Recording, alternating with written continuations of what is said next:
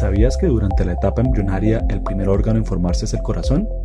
Durante ese desarrollo pueden presentarse algunas anormalidades que se conocen como cardiopatías congénitas. Bienvenidos al podcast FCB Cuidamos Vidas. Soy Miguel Cantillo y hoy cuento con la compañía de la doctora Claudia Flores, líder del Centro de Cardiopatías Congénitas y Pediátricas de la Fundación Cardiovascular, que nos explicará todo sobre esta condición. Una cardiopatía congénita es una enfermedad del corazón que se nace con ella. Usualmente tiene anormalidades estructurales, o sea, en la forma del corazón, o defectos en las paredes que dividen un lado del otro del corazón, o defectos en las conexiones de unas cámaras con las otras.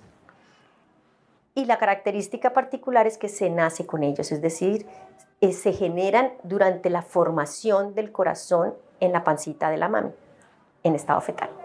Lo ideal es que las mamás en estado de embarazo tengan un examen de pesquisa o de screening entre la semana 11 y 14 de embarazo, en donde se mire el corazón y si se detecta o se observa algo que no esté normal entre la semana 20, 22 de embarazo, la idea es hacer un ecocardiograma fetal para poder hacer el diagnóstico temprano de estas cardiopatías y poder hacer la atención oportuna de estos bebés para poder programar, digamos, el parto en el sitio que corresponde y darle la atención eh, prioritaria a este bebé una vez nace.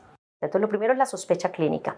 Después, obviamente, los antecedentes familiares, si hay antecedentes, digamos, de primos o de hermanos o de los mismos papás que tengan cardiopatías congénitas o de personas que hayan sido tempranamente operados del corazón o muertes tempranas en la vida, en la historia familiar, es otro otro punto, pues, para uno pensar que pueda tener una cardiopatía, infecciones en edad materna, mamás que tienen diabetes durante el embarazo o que han tenido alguna infección durante el embarazo, también le pueden a uno hacer sospechar una cardiopatía. Por diferentes motivos, muchos casos no son diagnosticados durante el embarazo. Tú, padre de familia, seguramente te estás preguntando, ¿cómo puedo sospechar que mi hijo tiene una cardiopatía congénita? Tener unos signos de alarma, si el niño se pone morado, si el niño se cansa fácil, si suda, em, si tiene dolor en el pecho, palpitaciones, no gana peso. Todos esos son signos que en la anamnesis con el paciente, es decir, en, el interrogatorio que el médico le hace a la mamá, le deben hacer sospechar que el niño tiene una cardiopatía congénita. Una vez se tiene la sospecha diagnóstica, mm, lo ideal pues es hacer varios estudios complementarios. Uno puede hacer una placa de tórax, una radiografía de tórax, en donde el corazón se vería grande en un buen porcentaje de los casos, o se ve bajo o alto flujo sanguíneo pulmonar. Le puede a uno aún más confirmar. Un electrocardiograma, no es tan específico, pero también le puede a uno ayudar, digamos, si hay arritmia o si hay crecimiento de alguna de las cavidades. Y finalmente, el estudio estrella que nos confirma el diagnóstico o no lo descarta es el ecocardiograma. El ecocardiograma es un estudio que se hace con sonido, eh, no requiere ayuno, es indoloro, eh, es fácil de hacer relativamente y, y uno puede tener el diagnóstico en tiempo real. Entonces, este es el diagnóstico estrella. Y luego de eso, si ya es muy complejo, pues uno puede, digamos, perfilar el diagnóstico con algunos otros exámenes. Pero lo fundamental es el ecocardiograma. Aunque las cardiopatías congénitas son enfermedades eh, que se presentan en la formación del corazón inútero, es decir, uno nace con esas enfermedades, es posible crecer con ellas, no todas. Hay unas que claramente, si uno no las trata en la etapa neonatal, pues se muere el paciente pero hay algunas que sí, que permiten que el paciente crezca. Y cuando el paciente crece con una cardiopatía congénita que no está diagnosticada, lo que es anormal se vuelve normal. Entonces el paciente se cansa, pero pero puede caminar y él como que toda la vida ha vivido así, entonces pues, se cansa y no, no le parece que se canse. Entonces, sí es posible, digamos, hacer el diagnóstico tardío, claro, y es posible tratarlo además, porque la expectativa de, vida cambia. En la Fundación Cardiovascular tenemos un grupo especializado en la atención de pacientes con cardiopatías congénitas en la edad adulta, no solo, no solo los que están diagnosticados recientemente, sino aquellos que ya fueron intervenidos, operados en la vida mm, eh, neonatal o, de niños y crecen con un, con un remiendo, por así decirlo, ¿sí? Después de una cirugía, estos pacientes van a requerir seguimiento de por vida por cardiología pediátrica, como son enfermedades que, mm, que somos los cardiólogos pediatras los que vemos, digamos, constantemente, se ha formado un grupo en el que eh, está conformado no solo por cardiología pediátrica, sino por cardiología de adultos. Tenemos un grupo combinado para atender a estos pacientes con cardiopatías congénitas en la vida adulta.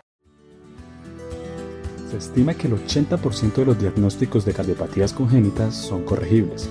¿Qué opciones de intervención se tienen a la mano? Las cardiopatías congénitas, como son defectos, digamos, anatómicos, usualmente eh, requieren intervención. Esta intervención puede ser médica con, con, con drogas, con medicación, puede ser tratamiento intervencionista, es decir, llevando al paciente a hemodinamia y a través de unos catéteres que se pasan por las venas eh, o las arterias de los vasos de, de, las piernas o de los brazos, acceder al corazón y tratar de ocluir esos defectos si es que están en las paredes que dividen el corazón de un lado al otro, o a veces hay mm, vasos que no se cierran, entonces uno puede entrar y, y, ocluirlos, o a veces hay arterias que están estrechas, entonces uno puede entrar y poner un stent que, que que libera, digamos, el sitio de estenosis. Esas cosas se pueden hacer sin necesidad de llevar a los pacientes a cirugía. Hay otras cardiopatías que mm, en niños más pequeños usualmente toca eh, llevarlos a cirugía.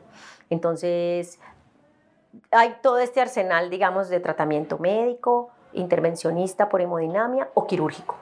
En la Fundación Cardiovascular tenemos un grupo multidisciplinario que se dedica exclusivamente al manejo del paciente con enfermedad cardíaca. Tenemos todo para poder ofrecer un tratamiento adecuado desde el más simple hasta el más complejo. Grupos eh, de cardiología pediátrica entrenado con todas las especialidades. Eh, podemos hacer diagnóstico desde la vida fetal hasta pacientes cardiópatas adultos que vienen por diagnóstico de nuevo o porque requieren una reintervención quirúrgica de algo que se hizo en el pasado. Tenemos además un grupo de cuidado intensivo experto que se ha dedicado a ello durante más de 20 años. Tenemos grupo de ECMO, que es un grupo de, de, de soporte vital extracorpóreo para poder eh, si la enfermedad es muy grave y necesitamos dar reposo al corazón o a los pulmones mientras se recupera, podemos hacer o instaurar esta terapia de ECMO. Pacientes que vienen con cardiopatías que no sean congénitas, sino que sean adquiridas, por ejemplo, una miocardiopatía dilatada por una miocarditis una enfermedad de Chagas, que ha dañado el corazón, pacientes con insuficiencia cardíaca severa. Tenemos un grupo de asistencia ventricular y trasplante cardíaco. Entonces, la Fundación Cardiovascular es el sitio ideal, digamos, para el tratamiento de aquellas cardiopatías no solamente sencillas, sino para las complejas, porque tenemos todo un arsenal eh, terapéutico para hacer una atención adecuada del paciente. Cuidamos Vidas es una realidad con el apoyo de la doctora Carolina Centeno, Oscar Pérez, John Antolines y el equipo de mercadeo FCB. Para más información, visita nuestra página web www.fcb.org. No olvides compartir nuestro contenido y la vida con quienes más quieres. Hasta pronto. Cuidamos vidas.